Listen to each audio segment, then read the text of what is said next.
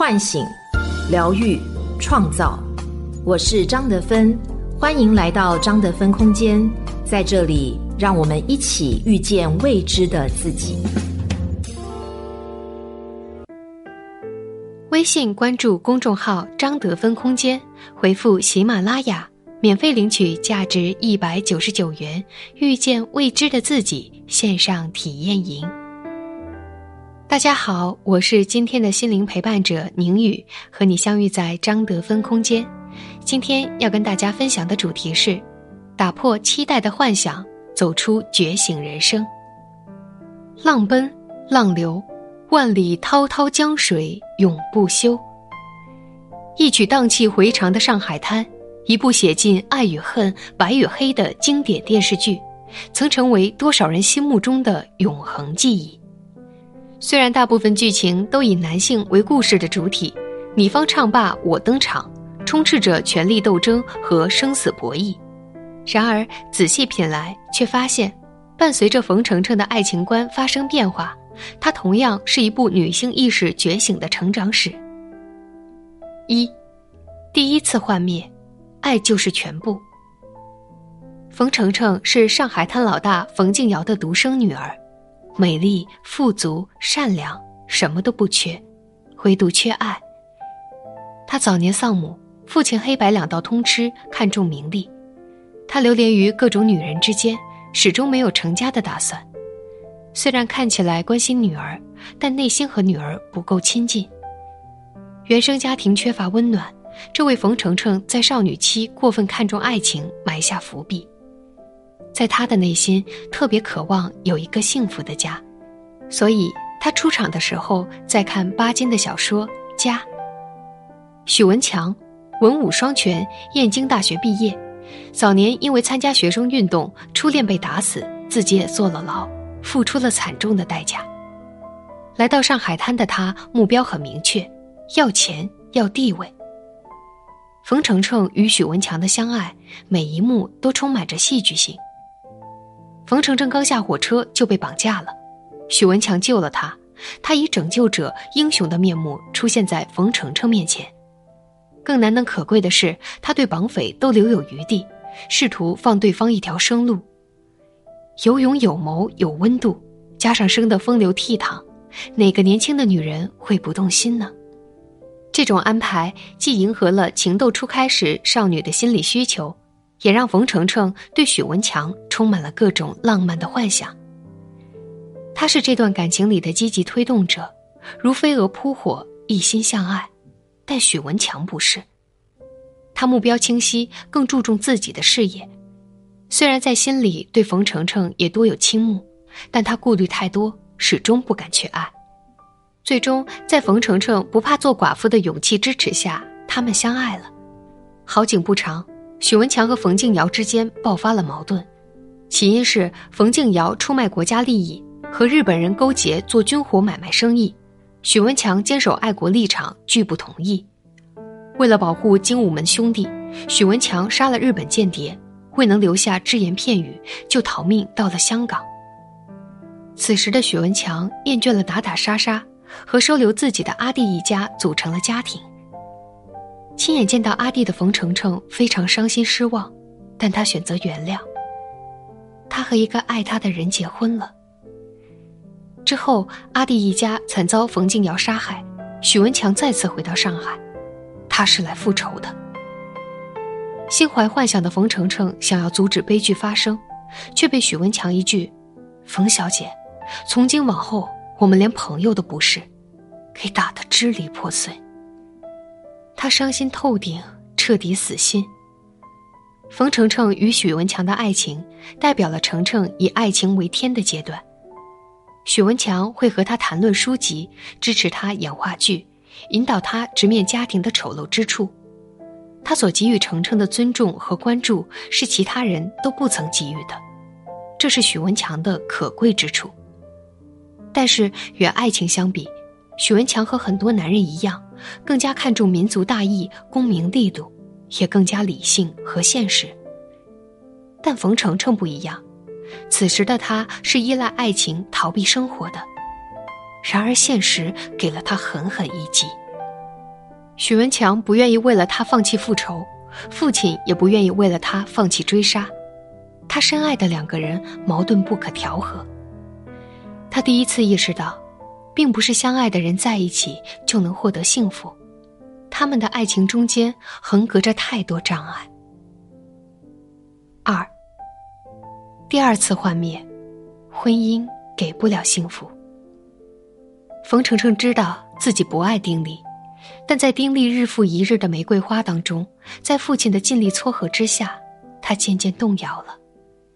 当丁力为他挡枪，几乎快要把真心送到眼前时，冯程程决定嫁给他。只是这段婚姻又让他失望了。冯程程和许文强已无半点瓜葛，可丁力不信，他放不下过往，他管控他的穿着，不让他去演话剧。他要求程程应付他的社交需求，不顾妻子感受。他怀疑着他的一切，甚至把他推搡至流产，出去明目张胆找烟花之地的女人。冯程程和丁力婚姻的失败几乎就是注定的。两个人无论从价值观还是性情、文化差异性都太大，是属于两个世界的人。丁力出身草根。把许文强视为偶像，向他学习，希望成为同一类人。可他内心的自卑感总是挥之不去。就算拥有了钱和地位，他还是觉得比不过许文强，配不上冯程程，以至于他对冯程程做出了种种控制行为，动手家暴对方。他放不过的其实是内心那个自卑的自我。反观冯程程。他因丁力的锲而不舍和呵护备至而来，自然也会因为这些东西消失而去。经历过一次失败的冯程程，内心已经变得果敢坚韧起来。她接受不了丈夫的真实样子，几番挣扎之后，毅然选择离婚。这一次，她牢记话剧社编剧欧阳汉说的那句话：“你是丁太太，但也是冯程程。”爱情让她绝望。婚姻让他经历了第二次幻灭，此时的冯程程开始第二次觉醒，婚姻给不了想要的幸福与安宁。三，第三次幻灭，对父权权威的背叛。除了婚恋不顺，冯程程还发现熟悉的家也在变得陌生。父亲并不是一个正当的商人，他勾结日本出卖祖国利益。他还杀人不眨眼，犯下种种恶行。冯静瑶看起来爱女儿，但实质上他并不真正关心女儿的感受。为了利益，他可以无条件的出卖女儿的幸福。面对女儿的苦苦哀求，他也不为所动。冯静瑶要的是权力与金钱，是对财产的绝对掌控权。看清这一点后，冯程程不再编故事去欺骗自己。他的内心力量开始成长，他选择正视父亲的行为。冯程程先是从家里搬出去，与父亲保持距离，接着站在他的对立面上，参演讽刺卖国贼的话剧，并且还放弃大小姐身份，走上街头参与学生运动。当冯静瑶劝他和自己一起去天津时，更是想都不想就拒绝了。在面对原生家庭中糟糕的一面。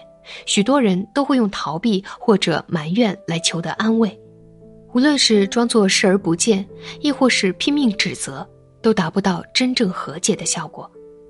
只有像冯程程一般，选择正视接纳，才有机会真正清楚自己能做什么，也不把父辈的过错背在自己的身上。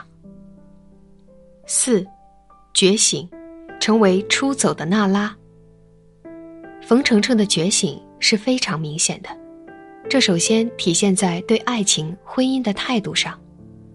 离婚后，冯程程对许文强的态度不卑不亢，有礼有节。许文强和他最后一次见面的对话堪称经典。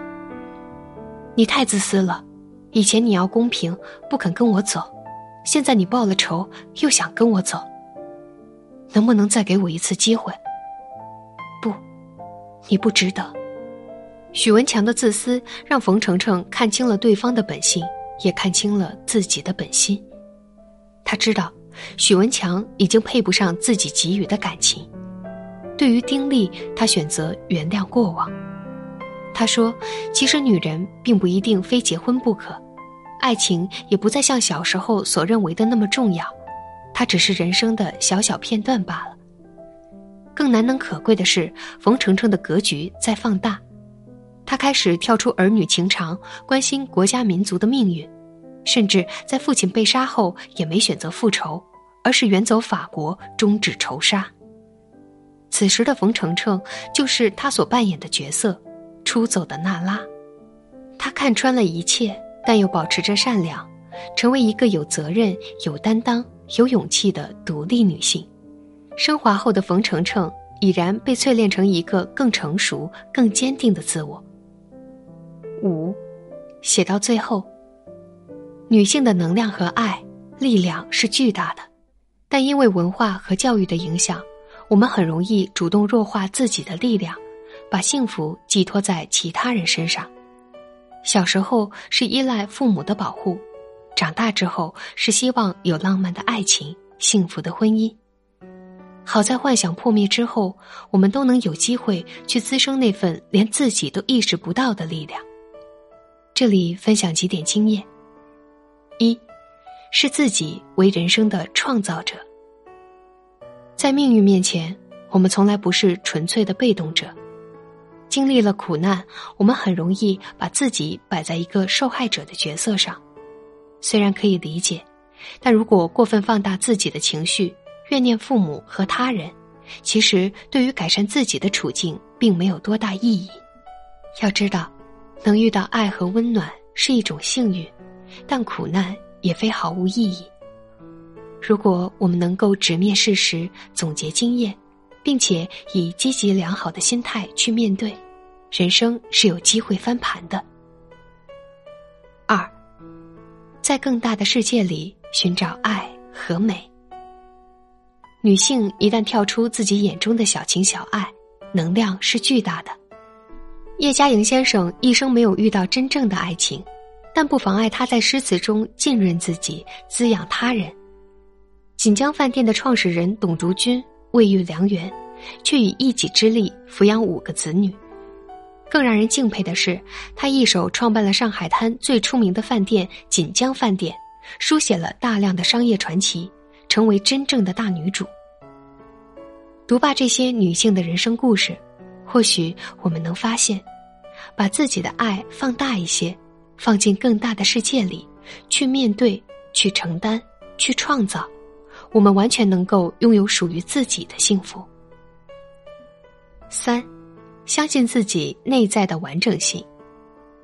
女性和男性一样，内在是独立而圆满的。我们有必要抛弃掉长期以来将幸福建立在其他人身上的渴望，放弃掉对情感的执着，并不是不再爱，而是他者的爱不再是我们幸福的唯一源泉。我们有能力爱自己，也有能力给出真正的爱。微信关注公众号“张德芬空间”，回复“喜马拉雅”，免费领取价值一百九十九元《遇见未知的自己》线上体验营。